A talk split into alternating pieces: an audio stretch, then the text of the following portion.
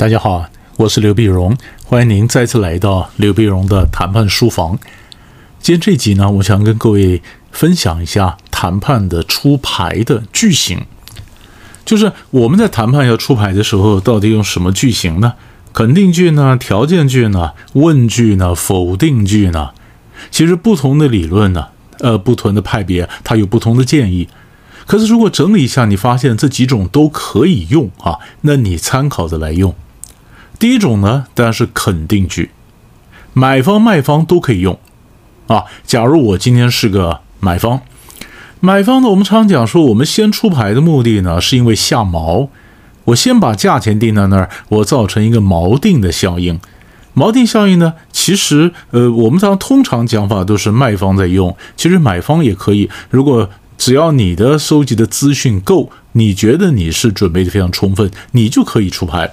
出牌你要问他多少钱呢？比如说我说，我们认为一万块是合理的价钱。啊，我们也比较过很多家，我们也大概晓得这份这个这个本钱啊，那么大概成本是多少，市场的行情量呃是多少？所以呢，我们公司呢，我们认为一万块一个算是合理的价钱。一万块一个是合理的价钱，你说我就准备用一万块来来买吗？其实也不一定。或者我是卖方，我也准备一万块来卖嘛，也不一定。啊，那我可能先开了一个价钱出来，看对方的反应。那我可能，如果我是卖方，我可能一万块，然后他对方完全不能接受，我可能改一下规格，呃，或者改一下交货的条件，或者改一下付款的方式，然后我从一万块往下降，对吧？或者我既然是买方，我说一万块，然后呢，呃，卖方没办法接受，那我们可能再开出来一些条件，呃，如果怎么样的话，当然我可以往上加。就给双方一个下台阶啊，你可能往下降，你可能往上加，但是一开始我一万块打出来，它是一个肯定句，它是肯定句，所以这是出牌的第一种方式，第一种句型，我们说肯定句。那第二种句型呢？条件句，条件句呢，就是我们最习惯的谈判的标准动作，就是 if 如果啊，如果。如果你们可以答应什么什么条件，我们愿意出一万块。也就是说，我一万块出出来，但是我前面带了个条件啊。如果你们可以答应什么什么什么条件的话，呃，如果你们可以做到，如果我们可以三天内交货啊，如果你们可以接受什么样的付款方式啊，或者如果你们在规格上能够做什么的调整，我们可以出到一万块。可不可以谈？当然可以谈，因为这个如果和这个价格中间是怎么搭配的，这是可谈的。可是我先讲了如果，然后再也表示这一万块啊，那你当跟我谈了。比如说，如果你们能三天内交货的话，我们可以出到一万块。那你说没办法，我们必须呃四天才能交货。那四天交货，我还是出一万块吗？还是说我可以出到一万块，但是付款方式可能要改变？那里面就有很多谈判的空间了，所以第二种出牌方式，那就是如果用如果的条件句来出牌。第三种出牌方式呢，问句，问句，问句呢，美国有一些谈判的一些学者的主张呢，呃，不要用肯定句，他们这一派呃完全主张说，我们用问句来出牌。问句来出牌的话，就是。我先不要问说，呃，这卖多少钱或花多少钱买，我们先问问看，呃，你们想得到什么？我们能帮上什么忙？然后我们再看看这个价钱嘛，就是透过这笔交易呢，你们想得什么？啊，你想进入到这个市场？是不是你想跟我建立关系？那你想透过呃跟我们作为我的供应商，然后进到我们这个新的产业，或者你想做我的供应商，你可以提升你的管理和生产的一个水平，哦，或者是说呃你急需要卖什么东西，你需要求现。或者你需要买什么东西，因为你还有一个项目，有东西等等着，很多东西停工待料，所以你很急，你希望赶快买。就是一开始的时候呢，先聊，是吧？先聊就是先开始，嗯，先不要先讲你的价格，不管你是买方卖方，我们先聊聊看，聊聊看看看彼此的一些需求，然后看呃我们能够怎样的配合。那说不定聊着聊着呢，桌上东西反而变多了。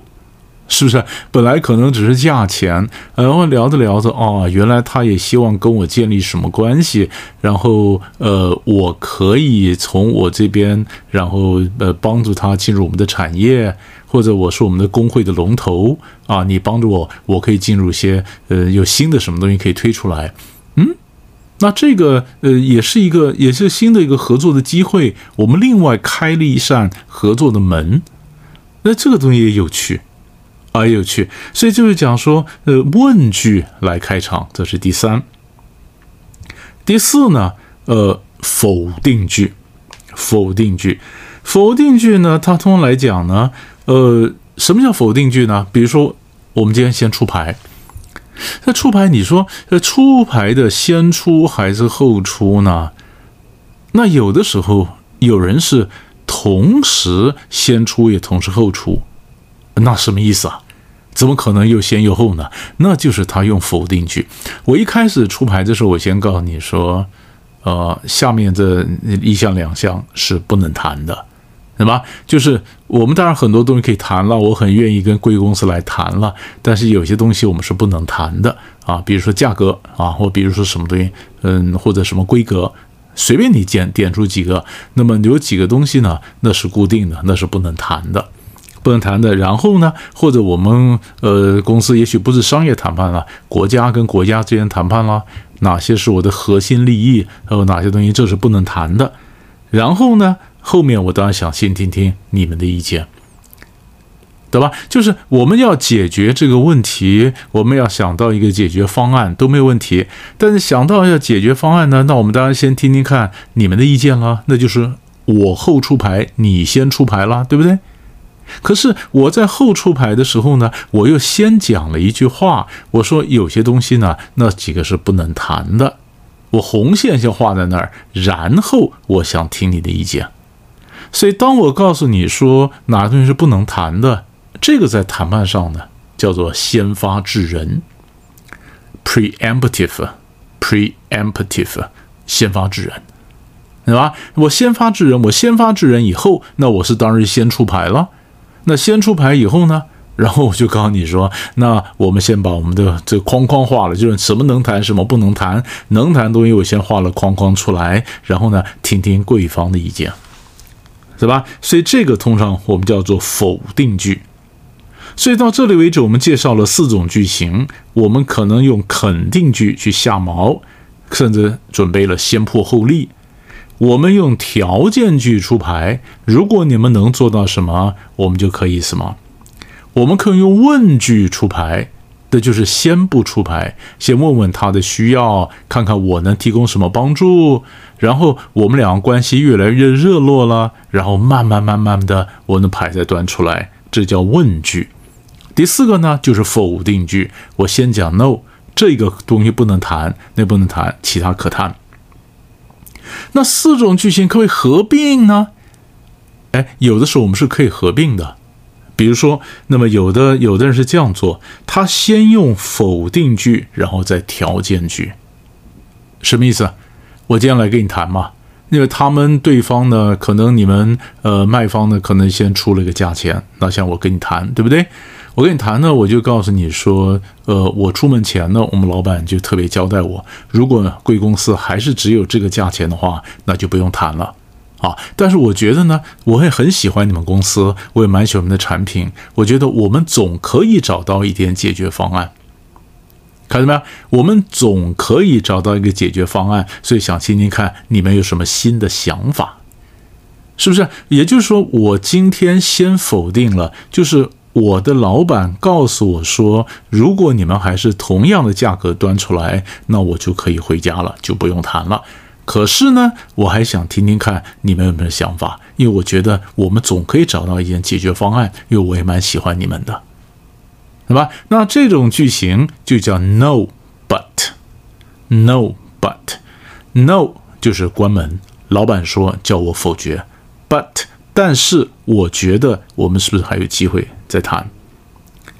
是不是？好，那么当然最后呢，当然如果我是一个卖方，当然我也想，我也想先有的时候呢，也是可以先下毛，对不对？我买方或卖方，假设我今天做卖方，我可能先下毛，那我先下毛以后，然后再问问看。那么当然了，我觉得这个价钱呢，可能是一万块算是合理的价钱，或者我们老板呢希望呃要求我说必须开价一万块，一万块。但是如果你们有更好的一个条件呢，我们想听听看，我回去能够说服我的老板，是不是？或者我说我是买方，我觉得一万块算是合理的价钱。但是当然了，如果你能够说服我说为什么它值得价钱比一万块更高，那我们再来谈一谈。